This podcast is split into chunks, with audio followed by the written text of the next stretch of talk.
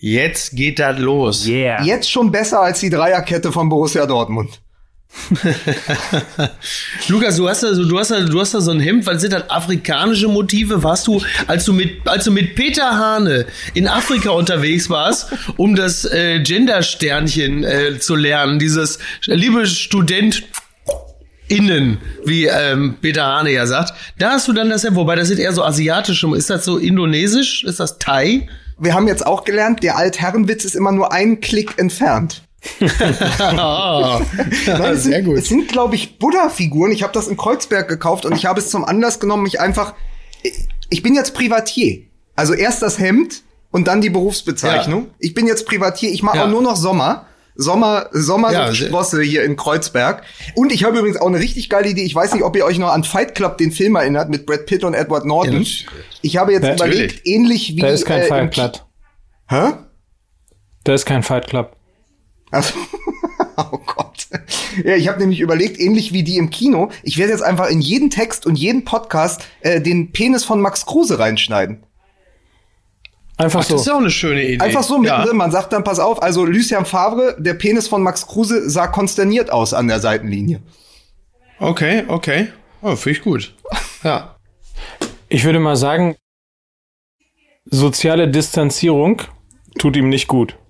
ja Ich habe euch, ich habe euch zu lange nicht in die Arme geschlossen. Das stimmt. Also mir fehlt, vor allen Dingen eure Nähe fehlt, Ja. mir, fehlt mir sehr. ja. Ich, apropos Nähe, ähm, ich mache jetzt mal was, was wir noch nie gemacht haben. Ich lehne mich jetzt mal zurück. Also ich, ich bin jetzt mal ihr. Ich, ich tu jetzt mal so, also ich bin jetzt einfach mal ihr. Ich bin nicht vorbereitet. Ich lehne mich zurück und Ja. guck mal, wie das mit der Werbung jetzt so läuft. Und zwischendrin Also- sage ich, unterbreche ich äh, Lukas vielleicht einfach mal. Und, mal, zwischen, da- und zwischendrin UEFA Cup.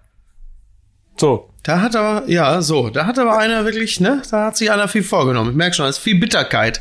Wie kommen wir denn jetzt zurück zum Fußball? Das wäre ja wirklich hilfreich. Ich habe keine Ahnung, aber nach. Rom und Wendelin ist doch die Frage, was ist der Elefant im Raum heute bei uns? oder, Der oder, oder nächster Spieltag, Samstag in acht Tagen. Also, Also, meine auf, ich Meinung, fange, ich, ja, also meine Meinung, ich kann uns, ich kann uns auch ganz viel Zeit, Zeit ersparen heute. Ich habe hier nämlich was vorbereitet. Ja. Farbe zu ängstlich, Geniestreich von Kimmich, Haaland verletzt, Bayern souverän Meister. Reden wir über Leverkusen. Ja, sehr gut. Aber, So könnte man, so könnte man das machen. Ja. aber wollen, Ähm, wir, wollen wir nicht vorher ein kleines musikalisches Intermezzo hier? Ach, jetzt geht das wieder los. Ja, komm, ne? Ja, das ist so ein bisschen, das ist momentan so, äh, ja, okay, komm, mach. Musik bitte.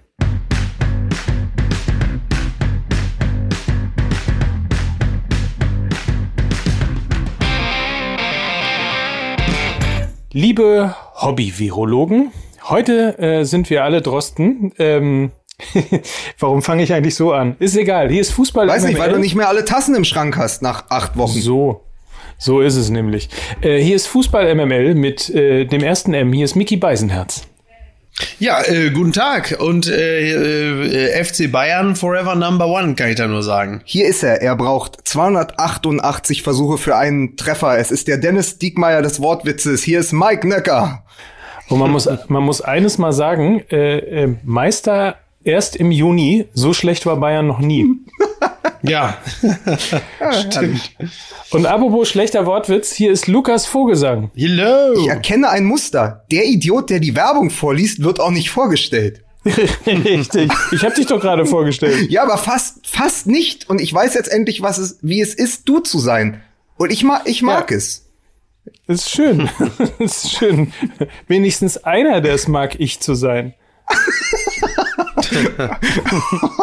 Und womit wir, womit wir sozusagen vor diesem Podcast, der ja auch eine äh, 60-minütige Therapiestunde für alle Borussia Dortmund-Fans werden wird, sind wir schon Das mal bei der, äh, richtig. sind wir sozusagen schon mal bei der Selbsttherapie äh, bei Fußball ML. Finde ich eigentlich ganz gut, weil man muss ja auch sagen, seit gestern Abend äh, die, die Saison ist durch. Eigentlich können wir aufhören. Ja, aber wir müssen, Ähm, Entschuldigung, aber wir müssen natürlich einmal noch mal richtig feiern. Ne? 294. Profispiel. Herzlichen Glückwunsch äh, zum ersten Tor Dennis Diekmeyer. Ach so, das habe ich zum Beispiel gar nicht mitbekommen. Ist es so? Das ist gestern geschehen, ja? Ja. Also ganz nebenbei. Ja. Hat er für Sandhausen getroffen. Guck mal. Absolut. Dann mache ich aber die Vorstellung nochmal. 288 Versuche für einen Treffer. Hier ist der Dennis Diekmeyer des Wortwitzes. Hier ist Mike Nöcker. Ja, den Gag habe ich schon, den Gag habe ich schon verstanden, ohne dann auch die aktuelle äh, Basis äh, quasi ähm, der, der des Witzes äh, gesehen zu haben. Aber das ist ja toll. So. Das Ja, ist ja wirklich toll. Weil, weil du der, du bist ja der Haarland des Humors. Äh, Du antizipierst das einfach. Ja, und vor allen Dingen habe ich, der, der ist mein Körper derzeit auch sehr malade. Insofern, das ist das einzige, das einzige, was mir mit mit Haaland derzeit wirklich, äh, was deckungsgleich zwischen uns beiden ist, dass wir in unserer körperlichen Verfassung für keinen Verein der Welt derzeit eine Verstärkung wären.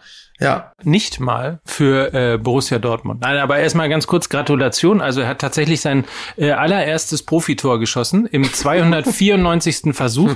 Seine äh, Familie ist total steil gegangen und äh, hat äh, live auf Instagram gejubelt. Und was ich ganz lustig fand, äh, erster Gratulant auf Twitter, der Hamburger Sportverein. Solche Momente Ach, cool. mag ich dann ja äh, tatsächlich sehr. So wie ich den HSV kenne, äh, werden sie jetzt auf ihn aufmerksam und verpflichten ihn in der nächsten Saison für 10 Millionen.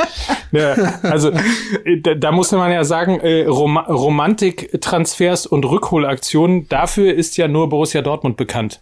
Das ist absolut richtig. An dieser Stelle möchte ich übrigens äh, den, äh, den Twitter-User Malte Dürre, äh, auch ein äh, fachkundiger Fußballfreund, äh, grob zitieren, der heute noch twitterte. Äh, ich würde sehr gerne die, die letzte Szene gestern, in der Mario Götze eine Flanke butterweich in die Arme von Manuel Neuer schlägt, mit der Titanic-Musik unterlegt wissen. Kann das jemand von euch? Da muss ich auch sagen, ja, äh, das spricht Bände, ja, das ist richtig. Ähm, Aber wenn wir das- wäre das wenn nicht wir das- lustig gewesen, wenn, wenn Götze derjenige gewesen wäre, der äh, diesem Spiel plötzlich die entscheidende Wendung verpasst. Ja, das wäre total schön gewesen. Wenn wir das Spiel schon rückwärts erzählen, also vom Ende zum Anfang hin, dann ist natürlich diese Einwechslung auch, also undankbarer geht es nicht, nachdem sie ihm gesagt haben, so, im Sommer ist vorbei. Und dann kommt er beim Stand von 0 zu 1 und die ganze Geschichte lastet auf ihm, weil man natürlich sagt, ausgerechnet Götze, wenn das hier, wenn der jetzt das 1-1 macht, ja, das ist die Geschichte dieser Saison, passiert natürlich nicht.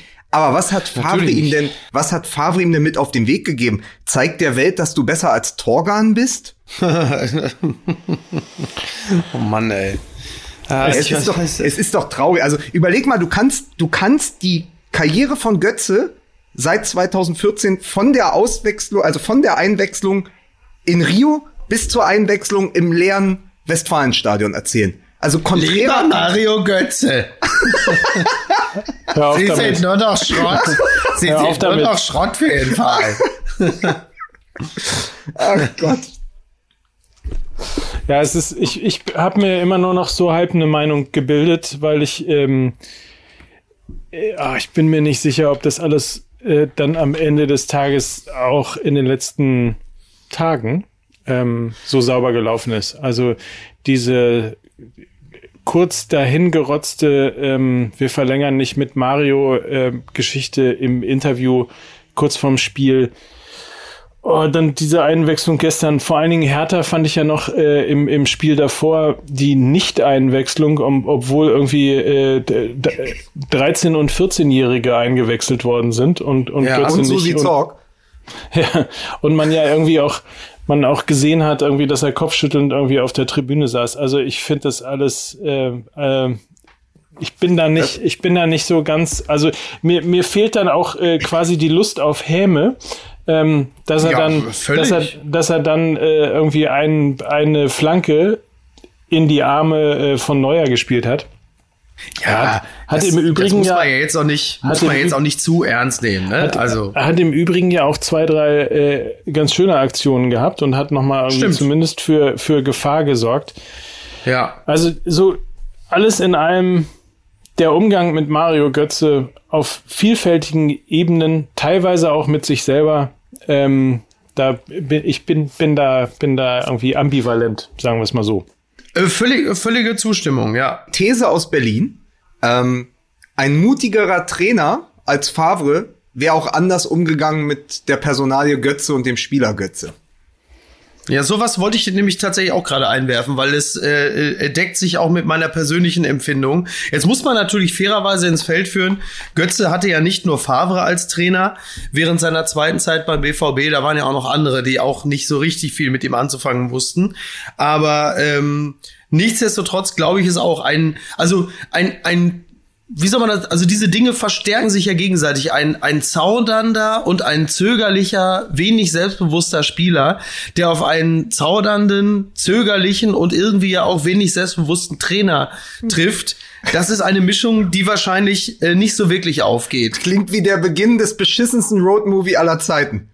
ja, aber du weißt, was ich meine, ne? Ja, also wenn da jemand ist, wenn da jemand ist, der so dieses Phlegma durchbrechen kann, durch so ein, ich versuche jetzt den Namen des, des, äh, des Mannes, der immer kommt in dieser Situation, zu vermeiden. Aber jemand, der das aufbrechen kann und der ihm einfach entsprechendes Selbstvertrauen einimpft, da wäre wahrscheinlich auch was gegangen. Aber ähm, das sehe ich auch so. Es, es bringt dann halt nichts. Ne? Also. Also mal, ehrlicherweise kann man nur hoffen, ähm, wenn, also ich hoffe, er geht ins Ausland und mhm. ich hoffe, er ist sozusagen dann frei von der permanenten Beobachtung ähm, und findet zumindest in Teilen noch mehr zu der Genialität zurück, ähm, die er insbesondere mit 18, 19, 20 bei Borussia Dortmund gehabt hat und hat einfach für sich, hat einfach für sich noch irgendwie, keine Ahnung, vier, fünf, ja. sechs, drei, zwei ähm, tolle Jahre als Fußballer. Ähm, ich finde ich find ja die Idee unglaublich charmant, dass er der Klose-Nachfolger bei Lazio Rom wird. Also, mhm. dass sie noch mal mhm. ein, ein Tedesco haben, den, dass er da noch mal irgendwie ja. Impulse geben kann, weil, was ja auch wahr ist, er ist ja nun mal ein ganz anderer Spieler zehn Jahre oder acht oder neun Jahre, nachdem sein Stern aufgegangen ist. Er ist halt keiner mehr für die Außen. Er ist eine falsche Neun mhm. vielleicht noch. Er ist aber eher auch ein offensiver Achter.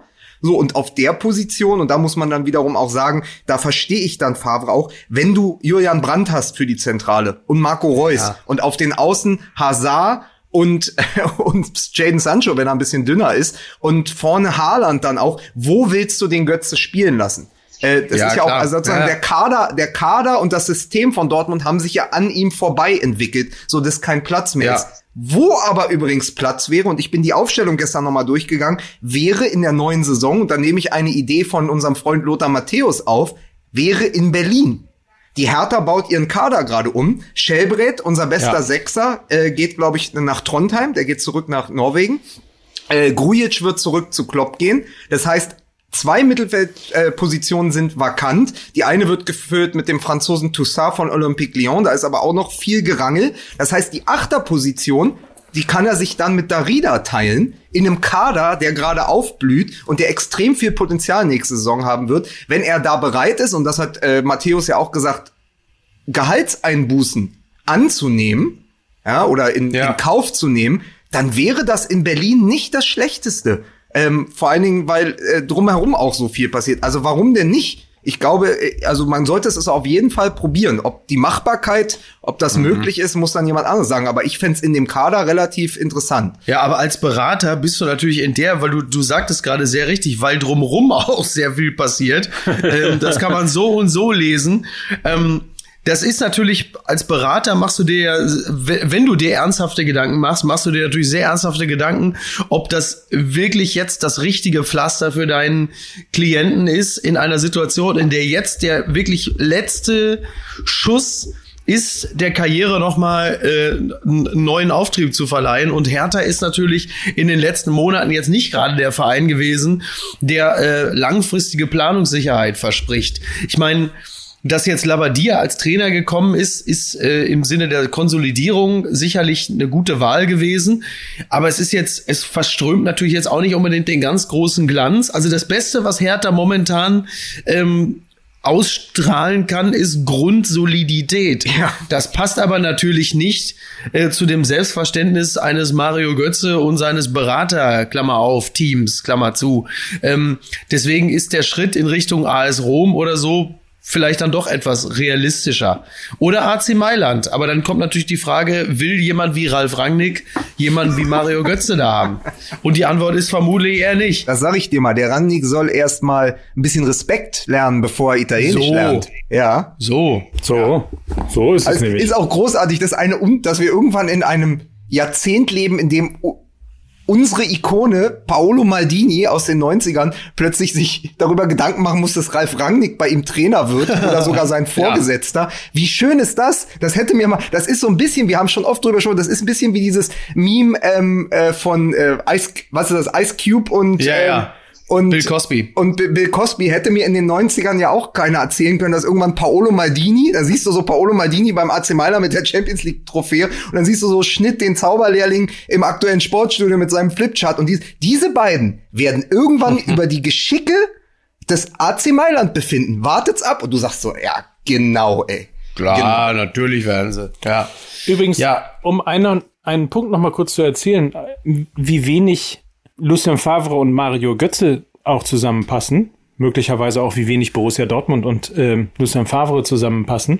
Aber ich weiß nicht, wie es euch ging. Hattet ihr nicht auch ähm, das Gefühl, spätestens als als Haaland ähm, vom, äh, von, von Davis in einer überragenden Aktion im, 8, im, im 16er abgelaufen worden ist, hatte ich so das erste Mal das Gefühl, na, das ist irgendwie kein Tag von, von Haaland.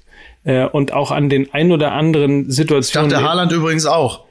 ja, ja, absolut, absolut. Ich fand auch, das konnte man an der Körpersprache sehen. Also, Ja. ich glaube, jeder hat gesehen, dass Haaland nicht richtig funktioniert hat, nicht richtig rund gelaufen ist. Der Einzige, der es offensichtlich nicht gesehen hat, ist äh, Lucien Favre gewesen, weil wenn du keinen Stürmer, keinen Neuner hast und weißt aber deiner, der da auf dem Platz ist, läuft nicht so richtig rund, ist es vielleicht nicht so richtig schlau, Julian Brandt aus dem Spiel zu nehmen. Ja, das habe ich auch nicht so ganz verstanden. Also was, was das sollte, ich meine, es ist ja kein Geheimnis, dass ich ein riesen Julian Brandt-Fan bin. Und auf den hätte ich äh, im Spiel nun mal schon mal gar nicht verzichtet. Also So. hat sich mir auch nicht erschlossen. Und, und dann kommt die zweite Situation. Haaland muss verletzt raus. Und dann frage ich mich, warum bringt er dann nicht den Spieler, der zumindest mal neun gespielt hat? Lange Zeit sogar in der Nationalmannschaft und so weiter und so fort. Also da Ja. waren so viele, da waren so viele Sachen im Spiel, ähm, weil ich irgendwo auch gelesen habe, am, am Trainer lag es diesmal nicht, an der Aufstellung lag es nicht. Ähm, das finde ich, finde ich halt nur in, in, in Teilen. Also da ist schon viel vercoacht dabei gewesen. Und insbesondere diese Phase von Haaland Auswechslung bis, ähm, bis äh, Einwechslung von, von Mario Götze sind ja, glaube ich, 17 oder 13 Minuten vergangen. Ja. Passierte ja auch offensiv gar nichts. Nee. Aber, aber Ja. beginnt es, es beginnt doch, das Übel beginnt doch am Anfang. Es ist doch die Aufstellung. Der Kollege Oliver Fritsch hat auf Zeit Online geschrieben, diese, diese Dreierkette ist ja ein Reflex auf die vielen Gegentore aus der Hinrunde gewesen. Das haben sie in den Griff bekommen. Mit, sie haben die Taktik auch geändert, weil sie in München 4 zu 0 verloren haben. So, diese mit der Dreierkette und den zwei offensiven Außen ist aber eine Taktik, so nennt es Fritsch, für Platz zwei, weil sie funktioniert gegen Wolfsburg, sie funktioniert Ja. für, sie funktioniert gegen Schalke, gegen das ganz große Mittelfeld der Liga. Die Bayern haben aber eine andere Qualität. Und ich frage mich, wieso gehst du in das entscheidende Spiel der Meisterschaft? Du liegst vier Punkte zurück. Du hast im Grunde nichts mehr zu verlieren. Du musst es aber gewinnen. Du musst ein Unentschieden reicht dir auch nicht. Wieso gehst du mit der gleichen Angsthasen und äh, soliden Taktik des Absicherns in dieses Ja. Spiel, anstatt zu sagen, allein mit der Aufstellung wieder, da haben wir wieder das Mentalitätsding und das Ding mit der breiten Brust. Wieso ist die Aufstellung nicht schon ein Statement, dass du sagst, pass auf, wir lösen die Dreierkette auf, wir spielen mit einem mehr im Mittelfeld, wir übernehmen das Spiel hier, wir gewinnen das, wir sind Borussia Dortmund, wir Genau. spielen zu Hause, wir, wir haben den Anspruch, Meister zu werden. Den haben sie nicht formuliert. Das ist wie in einem Schwergewichtskampf. Du musst als Herausforderer den äh, amtierenden Weltmeister zu Boden schicken, um gewinnen zu können. Favre hat nicht Ja. mal die Handschuhe übergezogen. Ja, aber so ist es. So ist es. Ähm, und dann, dann, dann sind wir halt wieder an dem, was wir ja immer gesagt haben. In den, also ich meine, es, man ist ja schon happy. Es gab jetzt nicht fürchterlich auf die Jacke. Es war jetzt nicht wieder ein Klassenunterschied. All diese Dinge äh, äh kann man in diesem Falle glücklicherweise mal nicht bilanzieren. Da ist man ja schon happy. Es war jetzt auch so, dass die Bayern jetzt auch nicht ohne Ende Szenen in der Dortmunder Strafraum gehabt hätten, dass man sagen kann, da haben wir doch Glück gehabt. Es war dann am Ende ein tolles Tor von Kimmich, eine also äh, eine Szene, in der zumindest Birki jetzt nicht besonders glanzvoll aussah. aber am Ende, am, am Ende, ähm, wo ich sofort mitgehe, ist, dass auch da wieder eine gewisse Mutlosigkeit oder ja, genau. zu viel, zu viel Solidität da war. Ähm, und das ist ja das, das Manko, was wir ja seit äh, Monaten, wenn nicht jetzt schon seit Jahren beklagen. Und das wird ja womöglich jetzt auch äh, zu einer Entwicklung führen, die Favre ja gestern schon zart angedeutet hat. Hast du Erkenntnisse, dass er zu Juventus Turin geht? ja. Ich muss ja jetzt eigentlich, muss ja jetzt eigentlich mal wieder einen raushauen, ne? Dass, dass wieder mal mir die Medien aus den Händen fressen. Wir können aber einen raushauen. Ja. Nämlich eine Personal und eine Information, die hier bei Fußball MML schon seit Wochen, wenn nicht sogar Monaten liegt, ja. die aber wir nicht abfeuern wollten in Zeiten von Corona, wo ja gar nicht gespielt wurde, die aber heute so gut ist wie an keinem anderen Tag vorher, weil sie die ganze okay. Geschichte erzählen kann. Lucien Favre wird am Ende der Saison gehen als Trainer von Borussia Dortmund. Der, äh, seit Wochen steht der Nachfolger fest. Ich habe vor Wochen schon aus dem Dortmunder Umfeld erfahren, dass sich der BVB mit Nico Kovac auf eine ja. Zusammenarbeit äh, zur neuen Saison geeinigt hat. Also der neue Trainer zu 90 bis 99 Prozent in der kommenden Saison ja. wird Nico Kovac sein, als Nachfolger ja. von Lucien Favre. Da ist jetzt nur die Frage, wie seht ihr das? Favre weg und dann bekommst du Nico Kovac, der unter anderem den ja den Makel anhaftet, dass er es bei den Bayern dann nicht wirklich geschafft hat. Und mhm. der ja auch, glaube ich, noch ein Problem mit Mats Hummels hat. Äh, ja, wer hat, wer hat kein Problem mit Mats Hummels, ne? Gegenfrage. Ähm, nein, äh, ich, also diese, diese, äh, diese Gerüchte ähm, habe ich auch schon gehört. Ist ja letzten Endes ja auch etwas, was wir selber auch immer mal wieder ins Spiel gebracht haben. Ähm, die, die, die Frage ist doch, wie sehr gewichtest du jetzt in der nächsten Saison? Also die Erkenntnisse, die die, die, die Dortmunder Vereinsführung jetzt aus dieser Situation gezogen haben, äh, ist ja offenbar ähm, nichts gegen Taktik, gut und schön. Äh, Favre ist sicherlich auch einer, der, äh, wie Marcel Reif ja irgendwann auch schon sagte, äh, jeden Spieler tatsächlich besser machen kann. Worauf oder was die Dortmunder Vereinsführung aber an, als Defizit klar erkannt hat oder zu erkennen glaubt, ist, dass es an Feuer mangelt. Das heißt, was die individuelle, wie soll man das sagen? Also, also was den, was dem Trainer oder was, was Favre an Skills hat, um Spieler individuell besser zu machen und taktisch zu schulen, das geben sie mit Kovac ein Stück weit auf und bekommen dafür ein deutliches Plus an Emotionalität und äh, Motivationsgabe. Und sie scheinen offensichtlich der Überzeugung zu sein, dass das etwas ist, was der Kader um Sancho und andere, wenn er denn dann überhaupt noch da ist, braucht. Das heißt, zu sagen, ey, technisch ähm, wir brauchen keinen Trainer, keinen Trainer, der jetzt irgendwie Brand oder Azar oder auch einem Sancho jetzt dann auch großartig was beibringt, technisch oder, oder taktische Feinheiten, sondern wir brauchen jetzt jemanden. Das kann Nico Kovac auch nicht. Ja, ja, genau. Ähm, also nach allem, was wir wissen, ja, ich habe noch nie neben Nico Kovac auf dem Trainingsplatz gestanden. Also alles, was ich jetzt hier erzähle, wie übrigens auch die letzten 800 Folgen Fußball MML, ist reine, reine Spekulation und bloße Behauptung. Aber ähm, deswegen kann ich mir die Scheiße so schwer anhören. Ja, ja, ich weiß. Ich, ich kann es auch meistens nur erzählen. Nein, ich meine ja auch nicht. uns. Ja, ja, ich weiß. Ich meine ja auch uns. Na, auf jeden Fall. Und ähm, man hat offen, man hat offensichtlich das Defizit in erster Linie in motivatorischer Hinsicht ja, gesehen und sagt, pass auf, wir sind bereit, auf ein Stück weit taktische und technische Finessen zu verzichten. Das muss niemand mehr den Sanchos dieser Welt beibringen. Was wir brauchen jetzt einen Trainer. Ich will jetzt nicht mit Ede Geier anfangen, aber wir brauchen zumindest einen. aber wir brauchen, aber wir brauchen zumindest einen der es schafft, diesem Kollektiv ein bisschen Leidenschaft einzuhauchen und ein bisschen Ein Schleifer. ein Schlein. Ja, Schleifer ja nicht im Sinne von rennt ihr kleinen Wichsasse, aber im Sinne von ähm, wir äh, wir hauen jetzt die Bayern aus dem Stadion. So und da Aber- scheint ja offensichtlich ein ein Defizit zu sein. Aber da, dann nur eine Bemerkung dazu. Wenn Sie einen Trainer holen, als Reflex auf Favre, dem oft offensive Mutlosigkeit vorgeworfen wird, Ja. wieso holen Sie dann Nico Kovac, der in München auch deshalb gescheitert ist, weil ihm offensive Mutlosigkeit vorgeworfen wurde? Ja, das, das ist also ein Schritt zurück. Schritt eins ist, dass Favre am Ende der Saison raus ist, wenn er keinen Titel holt, habe ich auch gehört. Klammer auf, Thomas Tuchel gefällt das nicht, Klammer zu. Ja. Und ich, man sieht so ein bisschen den Unterschied dann am Ende des Tages halt auch zu RB Leipzig. Also RB Leipzig hat halt ein Jahr lang im Wartestand auf den Trainer ähm, gewartet, der ihrer Meinung nach zu 100 Prozent ähm, zu, zur Leipziger Mannschaft und zum Leipziger Verein und zum Umfeld und so weiter und so fort passt. Und das Dann haben Sie Nagelsmann geholt. und das würde ich, hätte ich mir ein bisschen auch von Borussia Dortmund gewünscht, weil erinnert euch daran, dass wir ja noch ähm, vor einem halben Jahr um Schamhaaresbreite an äh, Mourinho vorbeigeschlittert Ja. sind. Ah, holy. Ja, ist richtig. Um den Satz nochmal zu sagen, an Mourinho vorbeigeschlittert sind.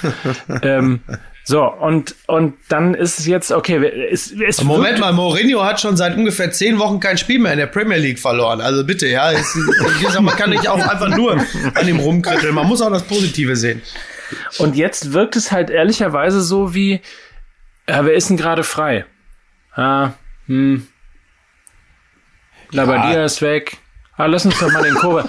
Lass uns, wisst ihr, was ich meine? Ja, ich weiß, was du meinst, aber, aber der Name Kovac war ja auch schon im Gespräch, auch schon äh, in, in Zeiten, in denen die Auswahl vielleicht ein Hauch größer war. Also, ähm, ich, ich halte die, die, die, die Personalie Kovac ja grundsätzlich kann mehr sein als nur eine Notlösung, weil sonst niemand auf dem Markt ist. So, also da kann schon durchaus, da kann schon durchaus was Positives draus erwachsen. Aber das kommt natürlich nicht, das kommt natürlich nicht einfach gratis. Das, das, also es ist so blöd es jetzt klingt, es kann funktionieren, es kann auch einfach komplett in die Buchse gehen und zwar aus den Gründen, warum es in München halt eben auch schon nicht so gut funktioniert hat. Aber München ist auch ein ganz anderes Pflaster als als Dortmund, was man übrigens sehr schnell erkennt, wenn man einmal durch die Innenstadt geht.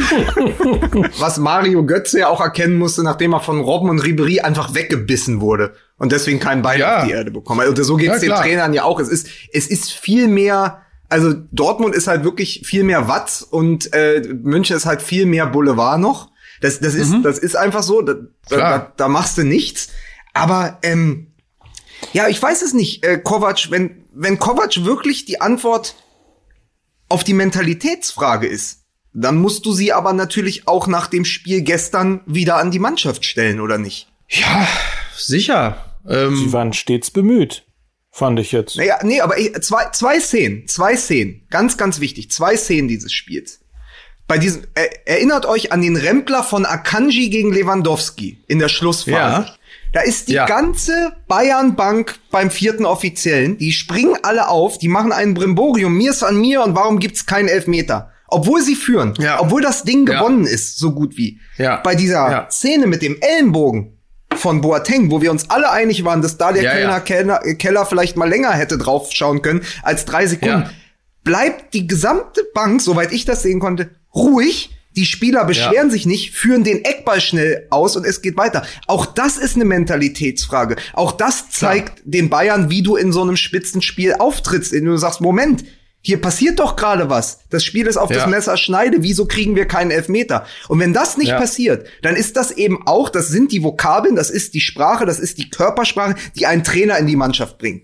Und da Ja. kann dann Nico Kovac eben der Reflex auf Lucien Favre sehr gut sein. Also das, das ist die einzige Erklärung, die ich für diese ähm, vermeintliche Neubesetzung auf der Trainerposition habe. Denn wie gesagt, also das, die individuelle technische und taktische Schulung kann es ja nicht sein. So, also kann es ja nur, kann es ja nur das große Defizit sein, was man erkannt hat und versucht es jetzt ähm, über einen Trainer zu kompensieren, dem man das jugoslawische Feuer attestiert. vor, allen Dingen, vor, allen Dingen, vor allen Dingen so ein Typ, der im Berliner Wedding groß geworden ist, ne? Wo, ja, wir ja, ja. wo wir ja wirklich die Hoffnung hatten, dass das die neue Dynastie wird. Überleg mal, ne? Kevin Prinz Boateng, Nico Kovac, das wäre es gewesen. Wir hätten einfach, jetzt geht, sowieso der Meinung, Hertha soll los. einfach, jetzt geht Hertha hätte einfach möglichst los. viele Spieler von Eintracht Frankfurt kaufen sollen. Das, das ist, doch aber auch, so. ist doch aber auch Romantikgeheule. Sag mal, wie hatten St. Pauli am Wochenende gespielt, Mike? Gegen ähm, Darmstadt. Das Spiel ist ausgefallen. ähm, ja, die, die, haben nur Astra, da, die haben nur Astra, da ist nichts mit Corona. Genau, so ist es. Ähm, ein, ein Punkt noch, was ich natürlich eben nicht sagen wollte, ist logischerweise, ähm, dass, dass Nico Kovac ein schlechter Trainer ist. Mir fehlt nur die Fantasie, wie er zu Borussia Dortmund passen könnte. Und vielleicht, und dann nehmen wir nochmal einen Punkt auf, den wir schon diskutiert haben vor drei Jahren oder wann auch immer ähm, es die Personalie Richtung Bayern gab. Da gab es die These von dir, Lukas, ähm, dass man quasi analysiert hat, dass man seit 2013 immer wieder gescheitert ist im Anlauf, ähm, die Champions League zu gewinnen, ähm, weil man die großen Spiele nicht gewonnen hat. Und möglicherweise, und das war unsere oder deine Theorie damals, hat man sich bei ähm, beim FC Bayern überlegt, dass man, dass man sozusagen titelreif werden möchte, international titelreif werden möchte, wenn man versucht, ähm, Atletico, Atletico Madrid zu, zu mhm. kopieren. Also defensiver zu spielen, hinten sicher zu stehen und eben vorne nicht den großen Budenzauber zu fahren, sondern einfach mhm. mit ein oder zwei Toren zu gewinnen. Aber ist das nicht schön, dass die Bayern jetzt Champions League Titelreif sind, weil sie einfach die Bayern von 2013 und von äh, 2001 kopieren, indem sie nämlich einen Trainer holen, der unaufgeregt äh, und sehr konservativ die Saison durchcoacht? Also das ist ja, ja also weil wir jetzt wir wir wir hauen die ganze Zeit auf Favre drauf und das ist auch richtig, aber Hansi Flick, der vor dem Spiel gesagt hat, die Null muss stehen, hat einfach Favre in zwei Spielen ausgecoacht. Das ist 5-0 ja. ausgegangen. Und ich fand äh, das noch deprimierender als das 4-0 im Hinspiel, weil die Bayern, dieses Spiel gestern, da haben sie gezeigt, uns reicht ein Tor für euch. Weil wir das so solide ja. runterspielt, ihr kommt gar nicht in die Nähe. Also bis auf die Szene mit Boatengs Ellbogen war da nie ein Tor. Also da war nie eine ernsthafte ja. Bedrohung ja, für das Tor von Manuel Neuer. Und das ist so deprimierend, weil die Bayern einfach, die sind nur so hochgesprungen, wie sie mussten. Und das reicht, um die zweitbeste deutsche Mannschaft in Schach zu halten. Und das ist gleichzeitig, das ist eine, das ist eine systemische Analyse für den, die Fehler im, bei Favre. Aber das ist eben auch ein Riesenkompliment an Hansi Flick, der sagt, pass auf, die Null muss stehen, ich stell so auf. Und der dann fast schon Trapattoni-esk in der Schlussphase mit Martinez und Hernandez noch zwei Defensive einwechselt. Das kannte man ja sonst ja. nur von Trapattoni. Da hat Basler mal gesagt, immer wenn, äh, bei, wenn wir 1-0 geführt haben, hat er fünf Defensive eingewechselt. Damit mussten Cleansey und ich leben. und der so Trapattoni, der Trapattoni, mich hat er früher, mich hat er früher, hat er irgendwo, haben sie, haben sie deren, deren Detektive haben sie geschickt, wenn ich irgendwo in der Kneipe fast, fast bin, weil ich irgendwie noch bis 7 Uhr morgens habe ich noch Bier getrunken getrunken, bevor dann ich im Spiel den entscheidenden Treffer gemacht habe. Und der Treffer Toni immer hier, äh, immer gesagt, hol den Mario aus der Kneipe. Und was macht er jetzt? Das macht er Werbung für ein Getränkemarkt. Der Trapattoni. Für da Netto. kannst du mal sehen. Für Netto. Ja, aber mit den Bullen in der Hand, Flasche leer und so, das ist auch wirklich, ja. da hätte ich fast geheult vor Wut, wo man denkt, das muss doch wirklich, wirklich nicht sein, ey. Es ist wirklich, also, es ist wirklich schlimm. Es ist ja schlimmer als ein Engagement in Stuttgart. Also das wann, hätte nicht gedacht, dass man das noch toppen kann. Wann, wann macht Heinkes Werbung für äh, Rinti? Das ist die Frage. Für Lidl. Ja, also, ja, wirklich aber, Wahnsinn. Aber es ist, ey, und noch eine Sache dazu, zum konservativen Coaching von Hansi Flick, was die Bayern einfach zur achten Meisterschaft jetzt führt der hat gegenüber der Startaufstellung von ähm, gegenüber der Startaufstellung vom Hinspiel gegen Dortmund nur eine einzige Position gewechselt, nämlich äh, Boateng für Martinez. Und das zeigt eben auch, wie, wie er das durchcoacht von Anfang an. Ja. Und man hat ja immer gesagt, unter Hitzfeld äh, ist doch dieser Begriff der Rotation damals eingeführt worden. Man muss, ja. kriegt den FC Hollywood und die ganzen Charaktere und Egos ja nur in den Griff, wenn man rotiert. Und erinnert euch, Kovac hat sich am Ende selbst rausrotiert weil er so viel hat rotieren lassen. Und Flick ja, hat einfach gesagt, pass auf, ich habe hier meine, ich habe hier meine elf, maximal 13 Spieler, die spielen. Und ja. jetzt spielt fast die identische Mannschaft, das ist seine, seine zehn, die spielen und die gewinnen wieder. Ja. Und sie gewinnen wirklich so klar und deutlich. Also da war ja auch gestern nichts dran zu deuten, wo du sagst, das war am Ende noch äh, unverdient. Also was ein Quatsch. Es war ein ganz verdienter Sieg, weil die Bayern Völlig in einfach fast fast eine Klasse besser waren hinten raus. Ja. Übrigens nee, also unverdient habe ich das auch überhaupt nicht wahrgenommen. Das ist völlig okay. Und um Hansi Flick gibt's noch mal nix. kurz äh, abzufeiern, ähm, wir haben ja, ich glaube, du hast es getan, Lukas, auf Twitter einen äh, Tweet von Moritz Rötle ähm, auch unserer Community zugeführt, der geschrieben hat, wenn ich sehe, wie stark der FC Bayern heute eingestellt war, bekomme ich eine Ahnung, warum die Nationalmannschaft seit 2014 taktisch nicht mehr auf der Höhe ist. Bockstarker Trainer, ähm, Glückwunsch zur Meisterschaft FC Bayern, Glückwunsch Hansi Flick. Ja. Ja, Also total. Übrigens eine andere Geschichte, die mir, ähm, die mir äh, Dirk Grosse erzählt hat, der, als ich damals bei äh, Sky 08000 gemacht habe, mein Senderchef äh, bei Sky Sport News HD gewesen ist. Ähm, nur mal so zur Einordnung, arbeitet heute als, ähm, als Spielervermittler. Ähm, der hat mir erzählt, dass Sané, wir haben über den möglichen Sané-Transfer zu den Bayern gesprochen, der ja kommen wird, so wie es aussieht. Und er hat mir erzählt, was ich nicht wusste, ähm, dass, dass äh, Goretzka und Sané Best Buddies sind. Und, und dann hast du natürlich, muss man auch mal sagen, mit diesem Buddy-Duo Goretzka, Sané, dann hast du noch Gnabry und Kimmich und den bockstarken Davis. Da Ja. baust du dir aber echt eine Mannschaft zusammen. My Ja. Holy Mr. Singing Club. Also, Ah, dann höchstens noch fünf Meisterschaften für die Bayern, aber dann kann auch langsam mal kommt. Bis dahin hat dann Werder Bremen sich auch wieder gefangen und dann äh, wird das. Ja, und wenn, wenn dann noch die Spieler, Jahre. wenn, wenn dann noch die Spieler nach Drosten dazukommen, dann sind wir auf Jahre hinaus unschlagbar. Aber äh, übrigens noch Drochtersen mal heißt das, nicht Drosten. Drochtersen. So. Aber nochmal expli explizit nochmal ein Kompliment auch an äh, Alfonso Davis. Was ein Höllenspieler, oder? Also Absolut. wirklich Bombe. Und wenn wir an dieser Stelle nochmal ganz kurz bemerken, dass das ja ein Spieler ist, für den ja speziell äh, der Brazzo. Bitte, ja? Brazzo, jetzt lass mich endlich bitte mit deinem Alfredo Davids oder was in Ruhe. Dann hol mir ihn halt, wenn du das unbedingt brauchst. Mein Gott, ich kann's nicht mehr haben. Andauernd steht Brazzo hier, der soll mir einen Kaffee bringen oder die Briefmarken und kommt immer mit seinem Alonso da um die Ecke. Ich hab den gekauft, damit er Ruhe gibt. Und jetzt muss ich sagen, also, äh, so schlecht ist der nicht. Also, da hat der Brazzo sich, äh, weil das ist ja, ist ja doch ein sehr, äh, ein, war ja ein sehr einsamer Wunsch von Brazzo, diesen Al, äh, Alfonso Davis zu holen. Und ähm, das macht er jetzt nicht so schlecht.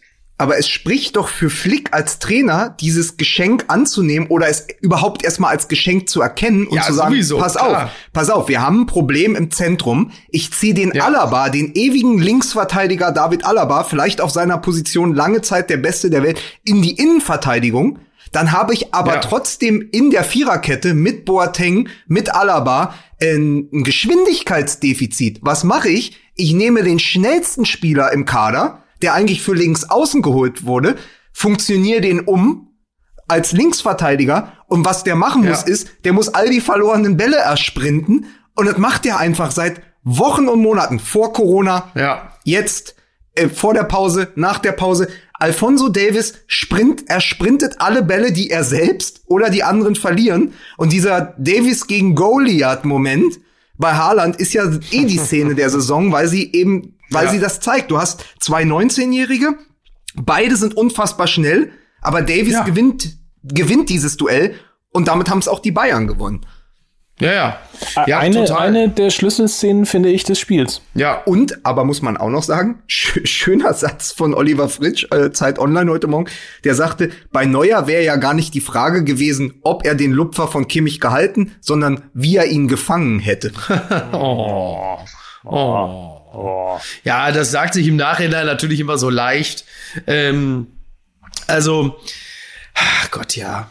Ich weiß es nicht. Ich, ich bin kein Torhüter. Äh, alles andere als das. Ähm, er sah nicht besonders gut aus, aber man muss dann auch sagen, dass Kimmich dann zu so einem wirklich ausgesprochen gelungenen Lupfer Ja. ansetzt, das, äh, damit rechnest du als Torhüter ja auch nicht unbedingt. Also da haben schon ganz andere Torhüter sich exakt solche Dinger gefangen.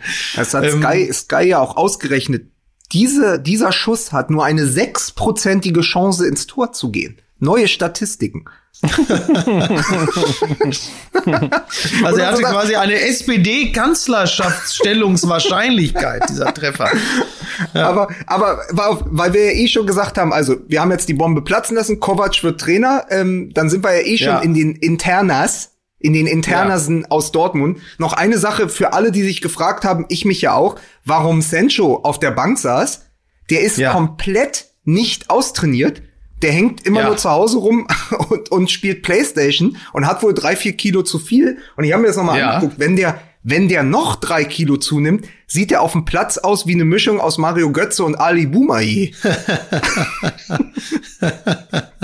Fängt er, ist dann, setzt sich dann plötzlich Sido bei ihm auch auf die Couch und erzählt irgendwelchen Verschwörungskram? Natürlich, aber, Oder, aber äh, wichtig, ja. wichtig, ein Detail, über das nie gesprochen wurde bei diesem Sido Ali Boumaier Interview.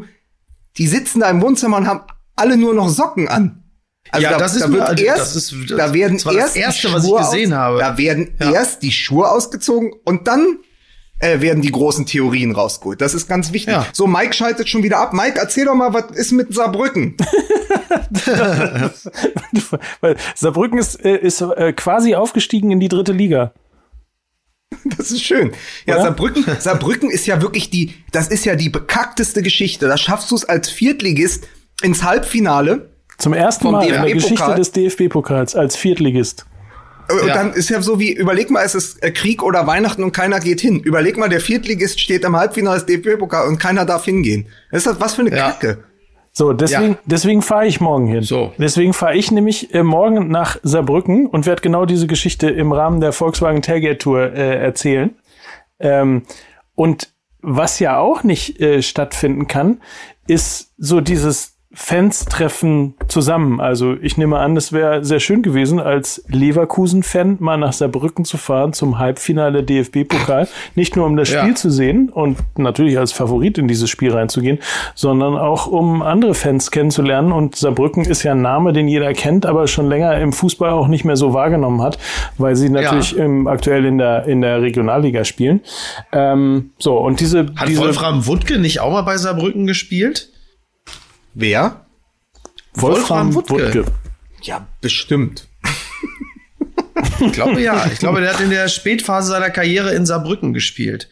Und äh, äh, ich glaube, der, der zweitbekannteste Spieler, der jemals bei Saarbrücken war, ist Dino Topmöller. Ja. ich gucke das jetzt direkt nach, ob das mit Wolfram Wuttke stimmt. Aber ich glaube ja. ja. Wenn es auf jeden Fall Leverkusen-Fans gibt, die eigentlich nach Saarbrücken gefahren wären, wäre es total toll, ähm, wenn ihr uns vielleicht ein paar Grußbotschaften schicken könntet an die Fans vom äh, 1. FC Saarbrücken. Ähm, dann bringen wir das so ein bisschen zusammen. Wir machen eine Tailgate-Tour, die irgendwie digital ist, weil wir uns natürlich alle nicht, nicht sehen können. Ich fahre nach Saarbrücken, erzähle die Geschichte des ähm, vielleicht leisesten und traurigsten Jahrhundertspiels aller Zeiten. Ja. Und ähm, und es wäre halt ganz cool, wenn sich ein paar Leverkusen-Fans melden würden, ähm, damit wir die virtuell per Skype, per Videobotschaft oder ähnliches mit Fans vom ersten FC Saarbrücken zusammenbringen können. So, und weil das, weil das auch noch ein bisschen fundiertes Basiswissen ist, Mike, das ist auch für dich wichtig. Ähm, Fit für den ersten FC Saarbrücken. Genau, pass, pass auf, wir machen jetzt genau in unserer Fit für den ersten FC Saarbrücken. wir machen das jetzt unter der beliebten Rubrik Fit für den Doppelpass. Fit für den Doppelpass mit Lukas und Mike. Und mit diesem Wissen werde ich künftig im Doppelpass glänzen. Da wird Pitt Gottschalk Augen machen. So, pass auf. Also Wolfram Wuttke, ja, seid ihr soweit? Ja. Ja, auf jeden Fall. Wolfram Wuttke Nachdem es schon beim HSV Zwistigkeiten mit dem Trainer gegeben hatte, stellten sich beim ersten FC Kaiserslautern ähnliche Probleme ein. In der Pfalz kam es zunächst zum Streit mit dem Trainer Josef Stabel, ehe Wuttke auch mit dessen Nachfolger Gerd Roggensack aneinander geriet. Nach mehreren lustlosen Einsätzen in der Spielzeit 89-90 wurde er vom FCK suspendiert und gehörte somit beim Pokaltriumph nicht mehr zum Kader. Jetzt pass auf. Wuttke wechselte zu Espanyol Barcelona in die spanische Segunda División. Mit dem Club gelang ihm der Aufstieg in die Primera División. Und jetzt pass auf. 1992 kehrte er nach Deutschland zurück zum Erstligaaufsteiger 1. FC Saarbrücken unter dem Trainer Peter Neururer kam er noch in 23 Spielen für den Club zum Einsatz, ehe er äh, wegen der aus einem Schulterbruch resultierenden Sportinvalidität seine Karriere beenden musste. Tja, Wolfram Ja, Wuttke, das schneiden wir. wie das schneiden wir, schneiden wir komplett raus. Oder? Ja. Aber ist es, pass auf, aber ich möchte, ich möchte, dass du unter anderem das, also du musst von Wutke erzählen, wenn du schon dahin fährst. Also Ja. sonst, hat- sonst hat Mickey das umsonst gemacht. Ja. So, Ich habe übrigens auch schon ein Datum, wann ich äh, im Doppelpass sitzen werde. Ne? Wirklich? Das werde ich, ja, das werde ich hier exklusiv in der nächsten Folge verraten. So, das, ich kenne schon, ich kenne schon das Datum, mein, ich kenne mein, mein Einsatzdatum, kenne ich bereits. Ja. Und ich möchte, dass du unbedingt einmal sagst, dass die Euphorie in Saarbrücken zu diesem Zeitpunkt so groß ist wie das Saarland. das möchte ich auch einmal. Also für Oscar Lafontaine mit lieben Grüßen äh, möchte ich, dass du das auch mitbringst. Schickst du mir den Ja. Satz nochmal? Den Satz, den Satz schick ich. Pass auf. Aber ey, wir müssen jetzt mal, wir müssen jetzt mal eine Sache sagen. Ähm, wir müssen mal einen Einblick geben in den Maschinenraum dieses Podcasts zum Thema Leverkusen. Es war ja eigentlich klar, dass als die Woche losging, nach dem Sieg der Leverkusener über Gladbach, und ich dachte, jetzt gucke ich mir mal die Zahlen an von Leverkusen. Nach dieser, das ist ja die bisher, also bis gestern Nachmittag, war es ja die bisher beste Rückrunde der Vereinsgeschichte. Die haben in den letzten Spielen, also in den letzten zehn Spielen 25 Punkte geholt vor dem Spiel gegen Wolfsburg. Und ich fing dann schon an, und wir, Ja. wir kommunizierten auch mit den äh, Usern auf Twitter und so und sagten, diesmal wird, jetzt pass auf, wird Leverkusen gelobt. Das heißt, wir haben die nicht mal gelobt jetzt im Podcast, sondern wir haben nur die Absicht geäußert, sie zu loben. und eigentlich war mir da schon am Nachmittag klar, dass das Heimspiel gegen Wolfsburg verloren gehen muss. Denn vorher Ja. haben die in 16 Pflichtspielen 14 Mal gewonnen. Dann gab es eine Niederlage ganz am Anfang gegen äh, Hoffenheim, 1 zu 2, und das 1 zu 1 gegen Leipzig. Sonst alles gewonnen. Die Man Daniel Teveleit hat in der FAZ geschrieben, es ist die Mannschaft des Corona-Frühlings. Alles rausgeschrieben. Ein riesen, ein riesen Plädoyer für Bayer Leverkusen vorbereitet gestern Nachmittag, um sie mal zu loben. Und dann ging es mir wie Spiegel Online und allen anderen auch. In der Sekunde verlieren die das Ding 1 zu 4. 1 zu 4 gegen den VfL Wolfsburg in Leverkusen. Wie kann denn das sein? Sind wir schon Ja. so wirkmächtig mittlerweile, dass allein schon der, ist ja wie bei der Bergpredigt, allein der Gedanke zählt schon. Also wir müssen, Ja. wir können jetzt Vereine schon gedanklich in die Scheiße reiten. Was ist denn da los? Ja, ist richtig. Ich habe auch vor dem, ich habe auch vor dem Spiel ähm, äh, gestern äh, gegen Bayern habe ich kurz auch gedacht, ach Favre ist eigentlich doch kein schlechter. Ja, und das Ergebnis war, er wird jetzt wohl entlassen. Soweit ist das schon. Ne? Soweit Ja. ist das schon. Ja, Leverkusen. Ich finde übrigens auch, dass der Witz, das muss man jetzt mal auch ähm, an dieser Stelle sagen. Äh, der, der Witz ist jetzt auch durch mit Wolfsburg, dass die, dass die da gewonnen haben, weil sie seit Jahren ähm, die Kulisse quasi Ja. schon kennen. Also nur mal an alle, Ja. die jetzt noch Wolfsburg-Witze machen wollen. Ach so, nee, das ist schon durch. Das haben wir ja schon vor ungefähr sieben Wochen gemacht. Der Unterschied zwischen den beiden Werksmannschaften Wolfsburg und Leverkusen ist übrigens, wenn in Wolfsburg 28.000 kommen, sieht das Stadion relativ leer aus. Wenn in Leverkusen 28.000 kommen, ist es ausverkauft. so, das ist immer nur eine Frage der Perspektive.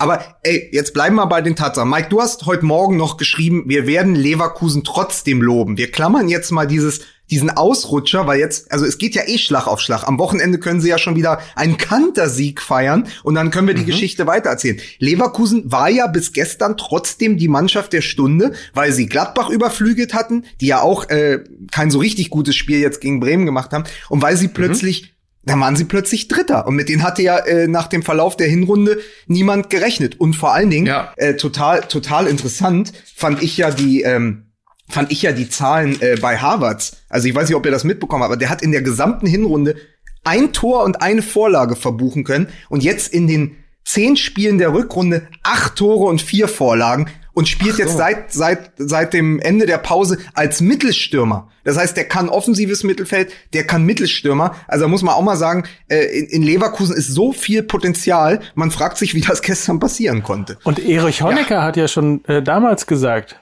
Harvards immer, rückwärts nimmer. Oh Gott, oh Gott, oh Gott. Ja, dafür haut der, der, der Sammer des Volkes aber sowas von auf die Schnauze, wenn er das hört und du ihn nicht, du ihn nicht wenigstens als Quelle nennst. Ich, ich wollte erst eure Reaktion abwarten und dann hätte ich natürlich, weil die so mies war, hätte ich das natürlich alles auf ihn abgewälzt. Ja, mein Entsetzen soll dir Antwort genug sein. Ne? mein aufrichtiges Entsetzen ist sie gewiss. Aber Harvards auf der neuen, wäre das nicht einer für Dortmund? Das habe ich auch überlegt. Weil der, weil der sozusagen ja gleich zwei Positionen spielen kann. Das ist auch übrigens gut für einen Trainer wie Favre, der ja polyvalente Spieler mag. Schade, dass er dann nicht mehr da ist. nee, aber, aber auch mal zurückzukommen, ich habe noch von irgendjemandem auf Twitter gesehen, dass seit Peter Bosch in Leverkusen ähm, Trainer ist, ist die Tabelle äh, Bayern irgendwie mit 103 Punkten, dann kommt Dortmund und äh, knapp dahinter auf Platz 3 Bayer Leverkusen. Ich glaube, sie sind auf Platz 4 gerutscht, weil da das Leipzig-Spiel noch nicht beendet war gegen Mainz.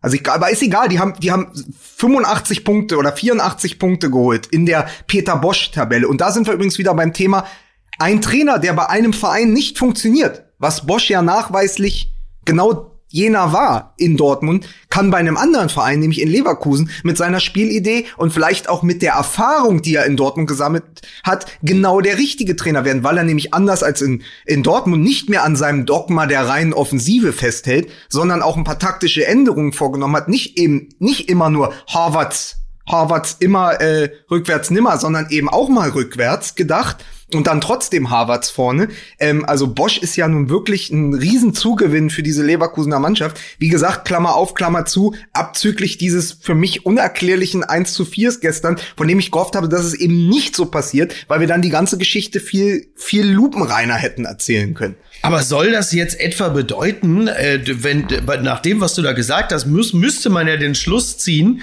dass der Mensch lernfähig sei? Also das ist ja das ist ja, also. Naja, aber also wenn das Niki, war, du reitest ja auch nicht mehr nackt auf äh, Pferden in irgendeine Game Show, oder? Gib mir doch noch ein, zwei Jahre. Ne? Das kommt alles wieder. Das kommt alles wieder. Ich muss nur verzweifelt genug sein. Seid ihr denn offen genug ähm, für einen kurzen Einschub einer Personalie von Bayer Leverkusen, eines Spielers, den ich gar nicht so auf dem Zettel hatte, weil alle sprechen ja immer über Harvards, aber es gibt in Leverkusen, also bis gestern, äh, jemanden, der äh, nur Siege feiern durfte bis zu dem Wolfsburg-Spiel, seit er am 31.01. auf den letzten Drücker verpflichtet wurde aus Guimarães, ja, Guimarães, ich Guimarães, ich bin ja gar ja kein Portugiesisch, aber aus der portugiesischen Liga verpflichtet wurde als Innenverteidiger und ich hatte den nicht ah. auf dem Schirm, aber der hat sieben Spiele gemacht für Leverkusen bis gestern, alle gewonnen und hat hat, das schrieb die FAZ, das Innenverteidigerspiel von Leverkusen auf ein neues Level gehoben. Sein Name ist Edmund Tapsoba. Er ist ja. Er ist seines Zeichens Nationalspieler von Burkina Faso. Das ist das Land, aus dem auch Jonathan Pietreuper kam.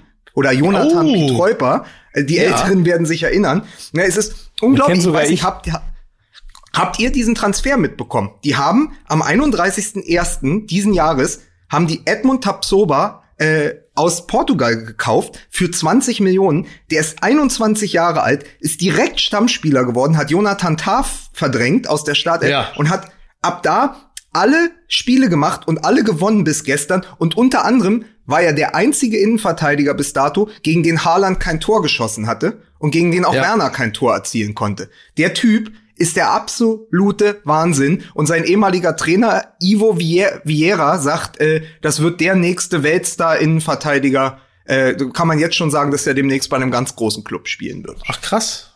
Oh, okay. Also kann, braucht Dortmund sich schon mal keine Hoffnung zu machen. nee, nee. Nein, aber also. Aber schöner Punkt, ist mir natürlich null aufgefallen. Ähm, gute Geschichte. Ja, nee, es ist äh, tatsächlich auch an mir vorbeigegangen. Naja, ja. aber aus zwei Gründen. Aus zwei Gründen. Er stand erst im, also überleg mal, du kommst in die Liga als 21-jähriges Supertalent, wirst sofort von Bosch in die Startelf gehoben, aber sorgst halt nur dafür, dass Timo Werner kein Tor kein Tor erzielt, während aber dein Altersgenosse aus Norwegen in die Liga kommt und in den ersten drei Spielen geführt zwölf Tore schießt. Natürlich ist der ganze mediale Fokus auf Haaland gewesen und danach Jetzt war natürlich der gesamte Fokus in Leverkusen auf Harvards, weil die ganz große Debatte war ja, ist er noch 100 Millionen wert? Äh, wird er noch mal die Kurve kriegen? Die hat er bekommen. Und dann im Windschatten von Harvards hat ja auch noch der Wirt, den sie auch erst aus Köln geholt haben, als jüngster Spieler oder drittjüngster Spieler aller Zeiten debütiert. Natürlich kriegt der als Innenverteidiger nicht die mediale Aufmerksamkeit. Wenn du aber siebenmal spielst und gewinnst deine sieben ersten Spiele und lässt, äh, lässt manchen Stürmer, der schon etabliert ist in der Liga, komplett alt aussehen, dann ist es eine Geschichte wert. Und deswegen habe ich da einfach noch mal genauer nachgehorcht. Sehr schön. Ja. Sehr schön. Mir ist übrigens auch Edmund Tapsoba. Merkt euch den Namen. Mir ist übrigens auch eine äh, Geschichte aufgefallen, die ich kurz mal äh, erzählen möchte, weil äh, Christian Streich, übrigens erstens sehr schöner Satz, äh, der hat nach dem ersten Geisterspiel äh, geantwortet auf die Frage, ähm, so wie war die Stimmung und so weiter und so fort, hat er einen schönen Satz gesagt, wir haben uns die Leute gedacht. Ähm, Okay. das Sehr schön. fand ich ganz schön. Er hat dann ja aber auch ähm, versucht, Florian Kofeld Rückendeckung zu geben, was in sich möglicherweise richtig ist. Und das ist gar nicht das, was ich, worauf ich jetzt hinaus will. Aber er hat dann diesen, diesen Satz gemacht, der mich ein wenig erzürnt hat. Die- die Leute, wo schwätze. Ne? Also mit anderen Worten, Ja. die haben ja keine Ahnung, was mischen die sich ein, warum tragen die das in die Öffentlichkeit? Und das ist so eine, das ist so eine Haltung im Fußball, die finde ich so unfassbar zum Kotzen. Also nicht die Tatsache an sich, dass Christian Streich, und es geht in diesem Fall auch nicht um Christian Streich persönlich, ähm, und es geht auch nicht um den Fall persönlich, aber diese Grundhaltung des Fußballs, dass man ähm, Kritik nicht in der Öffentlichkeit austragen darf, Ja. dass man von außen keine K Kritik einbringen darf. Ja. Wohlgemerkt, eine Branche, die von der Öffentlichkeit lebt, lässt den Jubel in der Öffentlichkeit zu. Aber die Kritik soll bitteschön hinter vorgehaltener Hand im persönlichen Gespräch, aber auf keinen Fall in die Öffentlichkeit getragen werden. Und dann kommt diese Haltung immer dazu, ja, der hat ja nie Fußball gespielt. Stellt euch das mal vor, in anderen äh, Diskussionen, in politischen Diskussionen, stellt euch das mal vor, dass du einen Politiker ähm, oder ein Gesetz oder ähnliches kritisierst und dann sitzt da jemand und sagt, das können Sie ja gar nicht beurteilen, Sie sind ja noch nie im Bundestag gewesen. Oder, oder Schulgesetz, Schulreform, der Zustand der Schulen in Deutschland wird kritisiert und die Antwort äh, des, äh, de, der Schulsenatoren, der Lehrer oder sonst was ist, kannst du ja gar nicht beurteilen, du bist ja noch nie Lehrer gewesen. Das ist eine so absurd, wirklich grauenvolle Haltung des Fußballs. Das ist der Grund, warum der Fußball ein, ein abgehobener, in sich geschlossener Kreis ist, den manche Menschen manchmal nicht verstehen. Das ist der Grund, warum, warum die Fans als erstes geschrien haben, warum darf der Fußball Geisterspiele machen, warum kriegt er eine Extrawurst und so weiter. Genau wegen solcher solcher Situationen, wo sich ein Trainer in die Öffentlichkeit stellt, ein Manager, ein Funktionär oder was auch immer und auf Kritik von außen so reagiert, indem er sagt, die Leute schwätzen, die sollen ihren Mund halten, äh, das gehört nicht in die Öffentlichkeit äh, und überhaupt, der hat ja noch nie Fußball gespielt, dieser alte Uli Hoeneß Satz immer. So, das nur mal war mir aufgefallen, habe ich mich richtig Ja, drüber aufgeregt. nicht, es sind jetzt nicht die Wochen, wo der Fußballer sich sympathischer macht als vorher. Also das, das, können, ist wir, das können wir eh mal abhaken. Aber, aber unheimlich von den, von den Wochen jetzt, es, es geht um den Gesamtumgang, das ist ja schon seit Jahr, jetzt, im Grunde genommen war es immer so. Also dieses, man darf den Fußball nicht kritisieren. Nochmal, es ist ein, ein, eine Branche, die davon lebt, in der Öffentlichkeit ähm, zu, zu spielen, von der Öffentlichkeit getragen wird, von der Öffentlichkeit mitbezahlt wird, sowohl was die Sponsoren angeht, was die TV-Gelder angeht, was die Fan-Tickets angeht. So, das ist alles öffentlich. Aber wehe, du kritisierst irgendwas öffentlich. So. Meine kleine Ja. moralische Stunde. Sehr gut. Ich für meinen Teil muss jetzt einen äh, Schuh machen. Ich muss mich jetzt wieder um meine Tochter kümmern. Die wird, äh, die wird von meiner Frau im Nebenzimmer also sehr tapfer bespielt.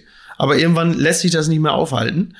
Und äh, ich muss jetzt mal, äh, muss jetzt mal mich äh, ausklinken. Es gibt noch nicht mal ein Omelett. Soweit Ja. ist es schon gekommen. Lukas hat eigentlich damit gerechnet, dass du während dieses Podcasts äh, noch live in zwei anderen Podcasts zugeschaltet bist.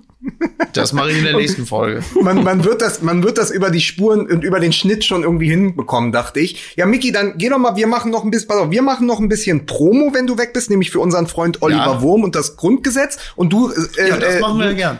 du speicherst mal schön deine Spur, weil äh, es war eine schöne Sendung. Das Wäre schade, wenn die jetzt auf halbem Weg verloren geht. Ja, das wäre allerdings blöd. Ich werde jetzt die Spur direkt sichern und morgen lasse ich mich dann von meinem Physio mal wieder durchkneten. Ich bin nämlich, meine Wirbelsäule ist äh, krumm und schief und verzogen. Gute Besserung. Vielen Dank. Mein, mein Körper ist äh, rund um meine Wirbelsäule verzogen wie der komplette Jaden Sancho. Also, Kinders, macht's gut. Ich äh, speichere die Spur. Hab euch lieb. Bis denn. Tschüss. Tschüss, tschüss. Tschüss. Ja, in der Tat. Olli So. Wurm hast du angesprochen. Der hat nämlich ähm, das Grundgesetz zum 71. Geburtstag. Letztes Jahr war ja 70 Jahre Grundgesetz. Hat er ähm, das Grundgesetz als Magazin rausgebracht. Ähm, groß gefeiert worden, viele Preise gewonnen. Ähm, und in diesem Jahr äh, natürlich Viele Menschen wurden aber in Berlin auch verhaftet, weil sie das Grundgesetz bei sich getragen haben. Also das muss man, das muss man an dieser Stelle auch mal sagen, ne? Man wird in Deutschland verhaftet, weil man das Grundgesetz bei sich hat. Das hat doch Attila Hildmann gesagt. Ich dachte, ich mach dir noch mal eine Freude, weil du immer so gerne, weil du doch immer so gerne den Leuten den Aluhut überziehst. Jetzt dachte ich, ich mach noch mal kurz einen Grundgesetzwitz. Jetzt ist Mickey nämlich weg, jetzt verhalt das alles so. Da habe ich keinen Bock drauf. Dann mach du einfach weiter.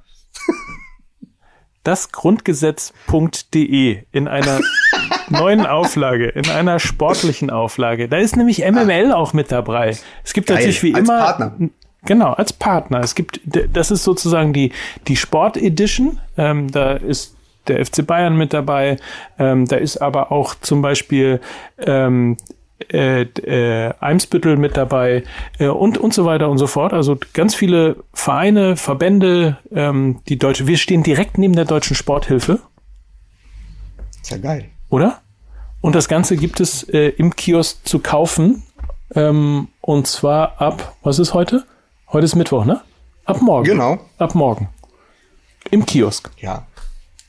Im Bahnhofskiosk zum Beispiel. Oder am Ja, Flughafen, Moment DFL. DFL, DFL, DFB, Bayern, Dortmund, Evonik, Hertha und wir. Zwischen Sporthilfe, Eintracht Frankfurt, Fortuna Düsseldorf und liebe Grüße an Olli Kirch. Wir stehen eins über Arminia Bielefeld. Wir sind sozusagen das Gegenteil vom HSV. Ja, sehr Ja. schön. Sehr schön. Ja, Also, cool. Also nachdem, nachdem ich euch jetzt mal den Haaland der Defensive, nämlich Edmund Tapsoba, bei, äh, sozusagen näher gebracht habe, äh, werde ich mich jetzt gleich an die nächste Zeitlupe setzen. Das nehmen wir jetzt auch noch mit. Es geht diesmal um das Trauma der Bayern von 1999, am 26. Mai 1999, die 102 Sekunden von Barcelona. Und mit Blick darauf, dass die großen Bayern-Mannschaften, die großen Generationen, also Effenberg, Kahn, Schweinsteiger, Lahm, Neuer, dass die immer erst einmal fallen mussten, um dann sozusagen eine Hornhaut auf der Psyche zu entwickeln, um dann umso stärker zurückzukommen, weswegen man 2001 die Meisterschaft äh, in Hamburg entschieden gegen Schalke und äh, den Champions League Sieg nicht ohne 99 erzählen kann und weswegen man glaube ich auch den Champions League Sieg äh, gegen Borussia Dortmund in Wembley und auch den Weltmeistertitel 2014 der deutschen Nationalmannschaft nicht ohne das verlorene dramatisch verlorene Finale daheim erzählen kann. Das ist die neue Zeitlupe und da werde ich mich gleich mal ransetzen. Die kommt dann morgen irgendwann. Und dann den, den Triple, das Bayern-Triple 2020, erzählt man dann in welcher Kombination? Äh, Sehr interessant. Glaubst du, also das Double wird ja, ist ja sehr machbar. Glaubst du auch, so wie ich, dass die Bayern die Champions League holen dieses Jahr? Wenn es wieder eine Champions League gibt? Ich hatte das äh, nach der Gruppenphase für ausgeschlossen gehalten und halte das mittlerweile für sehr wahrscheinlich. Ja, also es, es fällt mir wenig, es fallen mir wenig Gegenargumente ein, zum- zumal ich glaube, ähm, ich hatte zuerst gedacht, dass dem Labortrainer Favre gestern die Laborbedingungen in Dortmund in die Hände spielen. Das war nicht so. Ich glaube mittlerweile, dass die Bayern am besten mit den Geisterspielen klarkommen und vielleicht auch im europäischen Vergleich. Wir werden es dann sehen. Aber die werden haben eine große Chance. Aber wie gesagt, äh, wie Miki so schön gesagt hat, wir wissen ja jetzt, äh, dass eine Meisterschaft in Corona-Zeiten ein Muster ohne Wert ist. das wäre beim, bei einem anderen Ausgang des Spiels natürlich komplett anders gewesen. Ähm, und damit verbleiben wir. Wir freuen uns auf Nico Kovac in Dortmund. Wir freuen uns auf, ähm, worauf freuen wir uns noch? Mike, sag noch was Positives. Ich freue mich auf Nico Kovac in Dortmund. Was, worauf freust du dich? Ich freue mich auf Saarbrücken morgen und die Volkswagen Tailgate Tour. Ich freue mich auch darüber, dass wir eine, Zuschrift äh, bekommen haben von Jan Philipp aber jetzt leider keine Zeit mehr da haben, darüber zu reden. Er hat nämlich geschrieben, ich freue mich schon auf die äh, neue Folge MML. Mir ist nach der Corona-Pause, aber auch schon davor aufgefallen, dass es extrem viele Auswärtssiege gibt. Was glaubst du, woran das liegt? Bei den Geisterspielen die fehlende Unterstützung der Fans? Fragezeichen, die ungewohnten Abläufe in der Vorbereitung, trotz dessen, dass man zu Hause spielt. Ähm, kann das Auswärtsteam einfach befreit aufspielen? Vielleicht habt ihr ja morgen Zeit, darüber zu sprechen. Leider nicht mehr. Wir können es doch als Cliffhanger nehmen. Ansonsten wird es bestimmt um Favre, Sancho, Chan und den Elfmeter von Boateng äh, und Kimmich gehen. Über den Elfmeter haben wir überhaupt nicht gesprochen. Nicht so richtig, doch wir haben zumindest mal Nur ich habe zweimal gesagt, warum, warum der Keller da leise bleibt. Ja. Aber das nehmen wir alles als Cliffhanger. Ich sag noch mal, ich probiere das jetzt im Kopf zu rechnen. Wir hatten 18 Spiele bis Montag und gestern inklusive des Bayern-Spiels waren es vier, ne? Das heißt, wir haben 22 Spiele gehabt, zwölf Auswärtssiege. Ja. Und zwölf Auswärtssiege und sieben Unentschieden macht insgesamt nur drei Heimsiege in 22 Spielen. Du siehst, der Heimvorteil hat sich im, hat sich innerhalb des Geister, der Geisterspiele komplett aufgelöst. Außer der FC St. Pauli ist zu Gast. Übrigens, äh, vielleicht das, vielleicht das auch noch mal zu erwähnen. Ähm, Rekordtrans äh, Re Rekordwechsel, ja, war ja ähm, Neymar, 220 Millionen. Rekordwechsel auf St. Paulianisch ist ja äh, Jus Lohokai wechselt vier Spieler auf einmal ein. Hat es, glaube ich, in der Form doch- auch noch nie gegeben. Da hatten wir ja Glück, dass nicht auch noch Evadlin mit eingewechselt wurde. Weiß ich gar nicht. so, Weißt in diesem Sinne, ich hätte noch eine Stunde Lust, aber wir, wir, wir, wir gehen jetzt mal, wir gehen jetzt mal ans Tagwerk. Ähm, ich hätte, hätte auch noch Lust, aber vielleicht, vielleicht brauchen wir Mickey auch gar nicht. aber komm, wir nehmen das einfach als Cliffhanger. Wir reden, wir, wir, wir sagen jetzt erstmal, äh, Leverkusen wird natürlich auch das nächste Spiel verlieren, in der Hoffnung, dass es genau andersherum ist. Ähm, wir zählen weiterhin die Auswärtssiege. Ähm, und alle anderen Zuschriften, auch Verbesserungen, was so Aussprache von Namen, Vereinen, Trainern, Spielern gibt, dann bitte an uns privat. Und äh, ich freue mich äh, auf die nächsten Folgen. Und, und möchte zumindest nochmal äh, lobend erwähnt haben, äh, dass wir auf vielfachen Wunsch äh, einiger Hörer nicht lobend über Werder Bremen geredet haben in diesem Podcast. Super, bis dann. Bis dann. Tschüss. Tschüss.